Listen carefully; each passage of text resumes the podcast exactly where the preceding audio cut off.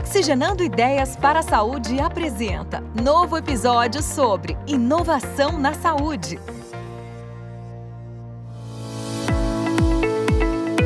Olá, seja muito bem-vindo ao podcast Oxigenando Ideias para a Saúde. Eu sou Eduardo Mangione, CEO da iPharma, e convido você para se conectar às tendências e novidades junto aos protagonistas que estão transformando o mercado de saúde no Brasil.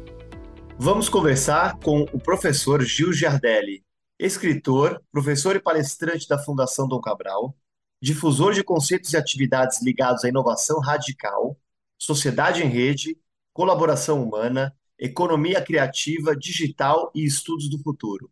Seja bem-vindo, Gil Giardelli. É um enorme prazer recebê-lo aqui no Oxigenando Ideias para a Saúde. É uma honra estar aqui no Oxigenando. Obrigado pelo convite.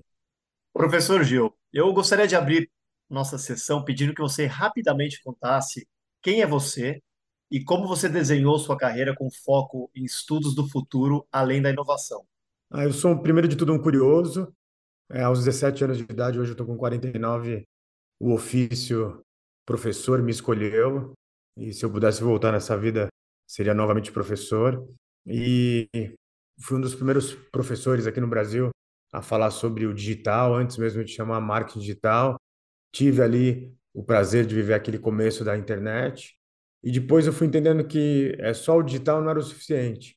Então fui ver o que, que o mundo estava pensando sobre estudos do futuro, né? E caí ali num lugar do onde é, a primeira instituição do mundo a, a, ter uma cadeira de estudos do futuro foi o segundo governo é, do presidente Roosevelt né, nos Estados Unidos na década de 40, onde criando essa agência de estudos do futuro ligados ao Pentágono, lá no século passado, ele disse: só procurar a inovação é olhar o retrovisor, a gente precisa ter uma visão de médio e longo prazo. E aí estou aqui né, fazendo essa, esse trabalho no mundo de pensar o futuro. Maravilha, Gil, não, não sabia disso. Vamos começar a falar um pouquinho, é, trazer essa conversa de futuro tal para o mundo da saúde. A medicina do futuro deve ter como foco a prevenção. E esse avanço exigirá práticas que abandonem padrões convencionais para seguir um modelo conectado. Gil, mais do que nunca, tecnologia e valores humanos precisam caminhar juntos? Eu acho que é mais do que os valores humanos, Udo. É, uma das minhas fronteiras de estudos do futuro são os três S's né, do futuro, que é, em inglês seria Science, Society e Spirituality. Nós já temos aí um mundo em relação à medicina preditiva, que você hoje é possível deixar pessoas que vivam 200 anos de idade com muita qualidade de vida, lendo seus 23 pares é, de cromossomo, é, os seus 23 pares, é, fazendo os seus testes. Agora, o nosso desafio, quando a gente coloca ciência, sociedade, espiritualidade, é como compartilhar isso para que pessoas vivam 200 anos com muita, com muita saúde e a gente não abandone outras que faleçam com 5 anos com, é, por exemplo, malária. Então, esse é o desafio dessas desigualdades sustentáveis. Mas com o advento da é, inteligência artificial generativa, que depois eu posso citar um pouco mais, da economia da inteligência artificial, nós já estamos testando, por exemplo, enxames de nanorobôs para, para serem inseridos em pessoas e o primeiro atendimento não vai ser do seu plano de saúde nem do seu do SUS, vai ser de um enxame de robôs dentro de você. Tem toda uma discussão ética sobre isso, né? Mas é o que está acontecendo. É, vamos para o outro lado, se a gente for para a engenharia genômica, né? É, a engenharia genômica com CRISPR, com é, todas as suas outras tecnologias, já tá, a gente já está conseguindo curar todas as doenças do passado. Agora, o desafio, como a gente não, não bate né, na, na questão ética e como compartilhar tudo isso com a humanidade. Quer dizer, parece que a gente está começando ainda né, um processo longo aí de discussão para realmente alocar bem os, os valores éticos dentro dessa discussão de tecnologia. Imagino que sim. E Gil, a, tecnologia ela vem avançando gradativamente, apesar que, que ela vem bem rápido, né? É, a gente tem recursos como ciência de dados, inteligência artificial, telemedicina e próprio multiverso. Mas a pergunta que não quer calar é: será que a gente está preparado para lidar com tanta inovação aqui no Brasil, especificamente? Puxa, é, ainda no Brasil, acho que não é no Brasil, é no mundo, tá? É, tudo que é muito novo tende a ter um grupo que estava estabelecido ser contra isso. Então, a telemedicina já é uma grande realidade é, no mundo inteiro. Aqui você tem é, grupos de profissionais de medicina incentivando isso, e outros ainda que querem manter aquele status quo do conceito de é, pegue um avião, venha duas horas de viagem, é, gaste no hotel, para você ser atendido num super de um consultório. Eu acho isso tudo muito bacana, mas né? Cadê a nossa, nossa visão também de, né, de empatia e compaixão, de que tem certas, é, certas processos que podem ser feitos por telemedicina tão bem quanto é feito né, no, no, assim, no ao vivo. Então, acho que está na hora da gente quebrar esses muros e, e fazer um Brasil mais inovador em todos os sentidos. Então, sempre a gente vai ter essa resistência, né? Isso é chamado da Síndrome da Bandeira Vermelha. A Síndrome da Bandeira Vermelha foi uma lei que durou 40 anos no século retrasado na Europa, que se você tivesse um carro, naquela época você tinha que ter três profissionais. O foguista, que seria o bombeiro, né? o maquinista, que seria hoje o motorista, e um homem que andava dois metros à frente do carro carregando uma bandeirinha vermelha. Aquela lei não foi feita para ajudar as pessoas a não serem atropeladas, ela foi feita pelo lobby das empresas de locomotiva. Então, esse efeito na inovação sempre vai, vai se colocando. Percebe como é? Então, a gente vê que tem um grupo, a gente precisa de um, de um acordo de nação, né? do, novo, do novo acordo social. Faz sentido? Faz muito sentido, faz muito sentido. Eu acredito que você começou respondendo de uma maneira super interessante. Eu acho que, que eu estou na mesma linha. Né? Não é Brasil, né? é o mundo inteiro. Né? A gente precisa, a humanidade, né? entendendo essa evolução, essa disrupção que está trazendo tanta tecnologia, existe tanta questão para colocar em discussão que, que eu acho que é muito bacana mesmo. Agora, na área da saúde ainda, né? olhando assim um pouco, por exemplo, ciência de dados e análise preditiva, já são uma realidade nessa área, né? E, e, esses parâmetros podem ajudar a identificar pacientes com probabilidade de exigir intervenção urgente, como aconteceu, por exemplo, com o Covid-19 e pacientes de UTI. E até orientar as equipes de saúde para que elas estejam sempre um passo à frente e possam prever cenários que poderia reduzir, por exemplo, casos de reinternação e temas do tipo. Quando falamos em gestão de saúde, quais as tendências para o futuro e como que a tecnologia pode contribuir para aliviar o sistema de saúde que a gente conhece atualmente, Gil? Olha, eu vou colocar aqui um ponto controverso, tá? Isso não foi só o meu pensamento, foi conversando com vários profissionais da área de saúde. O SUS, ele é uma ideia muito fantástica e muito inclusiva. Porém, ele foi feito para você não ter dados sobre ele. É, conversando com pessoas do sistema de saúde da Escola Paulista de Medicina, por exemplo, é muito difícil você tirar dados dali. Então, isso é um, é, é um ponto que tem que ficar para o passado, porque qualquer processo hoje, ainda mais a saúde, nós temos que ter dados para ser preditivo, para entender o que pode acontecer com uma sociedade, é, né, para a gente evitar é, que, se, que se aconteçam é, novas endemias, novas pandemias, e que a gente trate mais, é, às vezes, né, você só trata o urgente, e que é muito mais caro quando vira uma urgência, do que ser, ser preditivo e ser totalmente personalizado. Então, a gente já está caminhando como nação, tem muita gente fantástica já vendo a área de dados, a área da inteligência artificial, mas eu acho que precisa de um passo à frente para a gente entrar realmente na era da transparência radical, que está entrando em todas as áreas, e mais ainda na medicina, né? porque depois é, do, da nossa parada respiratória global, que foi o SARS-CoV, ficou mais claro que ou a gente faz o mundo de todo ou não faz para ninguém. Então a gente precisa compartilhar esses dados realmente. Adorei o termo parada respiratória global. Nunca tinha escutado isso para falar um pouco do Covid. Muito bacana. Gil, e, e aí entrando nessa parte de inteligência artificial, que obviamente um dos temas mais, acho que mais importantes aí da nossa era. Tem pessoas que estão falando que, que, que né, inteligência artificial será até maior do que a vinda da internet, né, de tão forte o impacto que, que terá. E aí, vou entrar um pouco mais especificamente em chat GPT. Imagino que você já deve estar aí super antenado com isso também. É, outro dia eu vi um estudo, inclusive, de né, quanto tempo demorou para algumas plataformas chegarem a, a, um milhão de usuários, né, começando aí com Netflix, que foi mais ou menos três anos e meio, Airbnb dois anos e meio, Facebook dez meses, né, o mais rapidão aí foi Spotify com cinco meses, depois Instagram, que bateu o, um milhão de usuários com dois meses e meio. O Chat GPT conseguiu bater um milhão com cinco dias, né, mostrando um pouco da, da disrupção e da exponencialidade do que a gente está vivendo. Mas eu queria que você explicasse um pouquinho para os nossos ouvintes o que, que levou à adesão de milhões de usuários em tão pouco tempo e como que funciona. É, o chat GPT é apenas a ponta do iceberg, tem mais de 500 ferramentas. Essa internet que chamada IA generativa, que ela vai pensando de forma inteligente, é, usando machine to machine, machine learning, né? Ela é a revolução do machine learning. Tudo aquilo que foi pensado na década de 50 já foi pensado lá atrás, mas agora está acontecendo de fato. E é muito mais do que você pesquisar, é você conversar com a máquina e ela, dentro de todo o seu entendimento, te dar respostas é, que, que, que não, é, não tem quase nenhuma porcentagem de plágio, mas ela te cria textos fantásticos, vídeos fantásticos, e é literalmente você conversar com a máquina. Então, eu fiz um teste aqui para explicar de uma forma mais menos técnica, mais mão na massa. Você entra lá no iu.com, que está lá mais de 50 ferramentas integradas, e você fala assim: Isso eu fiz com a máquina. Eu gostaria que você fizesse é, um inseto futurista muito colorido. E aí ela foi desenhando, né, muito em milésimos de segundos e me deu um inseto né, que parece que veio de Marte, muito colorido, né, uma, uma, uma beleza de trabalho. Então é isso. E aí você começa a conversar. Agora eu quero que você escreva um e-mail é, como se você fosse um advogado, com um tom bem formal, falando sobre tal assunto. Agora eu gostaria que você escrevesse. Né, tive um amigo agora que ele pediu para que o chat escrevesse um poema sobre essa nova era, mas como se ele fosse Carlos Drummond de Andrade. Então, você está falando desse lugar aonde é, e aí é, provavelmente Carlos Drummond de Andrade não falaria daquela forma mas ficou muito tem assim a similaridade sabe? E aí ao contrário do que está falando que vai se fechar os empregos a gente está falando agora de um lugar onde são muito mais empregos mas são empregos diferentes.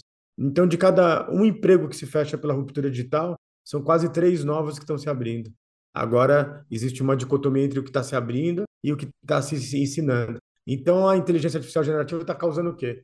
A Agência Nacional de Saúde né, da Grã-Bretanha já está é, regulamentando como vai ser o uso para os médicos e para o sistema de saúde da, daqueles países. Porque, puxa, se você já usou, você vai falar assim, puxa, gostaria que você me falasse qual é, é o número de casos que tiveram desse caso específico de tipo de oncologia. Aí aquele sistema vai lá e lê milhões de de prontuários e te fala: tivemos quatro casos. Antes disso, você precisava de oito técnicos, demoraria semanas para você fazer esse levantamento no Big Data, e agora são questões de segundos. E, e aí estão acontecendo coisas fantásticas, né? A Ordem de Advogados de um estado específico americano está processando o criador de um advogado de inteligência artificial generativa, porque ele ia defender agora, dia 22 de fevereiro, um caso de uma multa por excesso de velocidade. Só que antes dele ir para o tribunal, ele leu 2 milhões de, de casos similares ao dele. Então ele ia dar uma resposta certeza. E aí você tá, isso já vimos acontecer com taxistas e, e aplicativos como Uber, né? É, tem um grupo de artistas, né, em, na, em São Francisco, na Califórnia, que eles estão processando em 5 bilhões de dólares uma internet, uma inteligência artificial generativa que, que faz desenhos e arte. Agora, qual que é o ponto aqui, Edu? É, a, a, inteligência artificial generativa ela vai desenhar melhor do que é, Picasso, não temos dúvida disso. Agora, Picasso, para ter criado o cubismo, para ter criado a Guernica, né, a Guernica especificamente, primeiro ele teve que ter, ter aquele conceito de história do que foi aquele bombardeio em Guernica. Depois ele, ele, ele se mudou da Espanha, é, foi para Paris, ali ele foi parar numa, num lugar de arte aonde tinha ali a arte africana, aquilo deu uma série de insights, né, que misturou com toda a escola parisiense, espanhola dele para criar o cubismo. Esse tipo de conexão, nesse momento, é, é impossível para a inteligência artificial. Agora, repetir o que nós fa estamos fazendo já ser repetitivo. E aí, vou dar um, para não ficar me alongando aqui, desculpa, na área de saúde. O profissional de, de radiologia, ele realmente está com um problema muito sério porque ele demora muito para chegar na excelência do trabalho dele, mas depois é, fica um trabalho repetitivo, correto? E aí o que a China está fazendo? Já que ela está na dominância desse século asiático da inteligência artificial, ele mudou o papel do radiologista. E o papel dele ficou muito mais importante agora, porque ele é, ele é um consultor para quase todas as outras, é, é, as outras especificações da medicina. Então, o radiologista conversa com o oncologista, com o ortopedista, e muito mais do que apenas fazer um trabalho né, que era um trabalho repetitivo, virou um trabalho de pensamento. Isso é fantástico, é libertador. Mais consultivo, né? Quer dizer, se valorizou o papel dele, então, né? Quer dizer, ele saiu de um teste talvez robótico, né, e trouxe ele para um outro espaço que, que agrega mais valor. Não dá para correr contra a inteligência artificial, a gente vai ter que dar a mão para ela e correr a favor dela.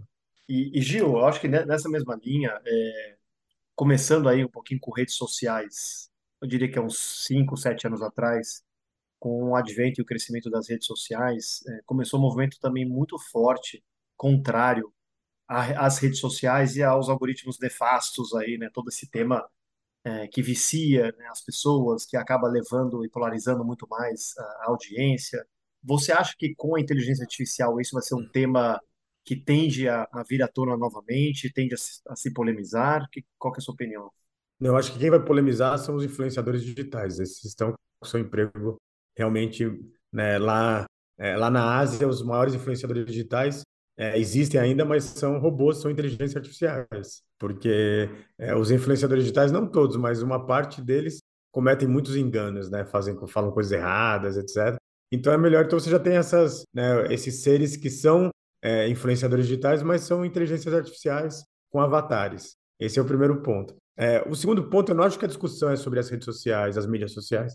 Elas são fabulosas, elas nos deram oportunidade de falar o que a gente deseja. O que faltou foi uma maturidade como sociedade. Então, como a gente está vivendo há 20 anos o que eu chamo da infância das mídias digitais, a gente não sabe usar. E aí também tem um outro problema, que é assim, a democracia, Edu, é a coisa que eu mais gosto de herança da nossa civilização é ocidental, greco-romana. Porém, ela não se preparou para essa mudança. E aí é, é, a democracia ela vai ter que se reformular, se refundar. Ela vai precisar entrar no século XXI, porque agora, com essa democracia das mídias sociais, a gente realmente entrou na numa democracia de fato. Isso não está sendo representado na questão dos nossos poucos representantes. Então a discussão é: a gente pode ter uma democracia sem ter que ter 550, por exemplo, deputados federais, não sei qual o número, 500 alguma coisa, que são os, os intermediários, tudo que é intermediário está desaparecendo. A gente já tem condições Edu, de votar é, no que a gente quer para nossa rua, nosso bairro, nossa cidade, nosso país, só usando aplicativos e tokens e blockchain.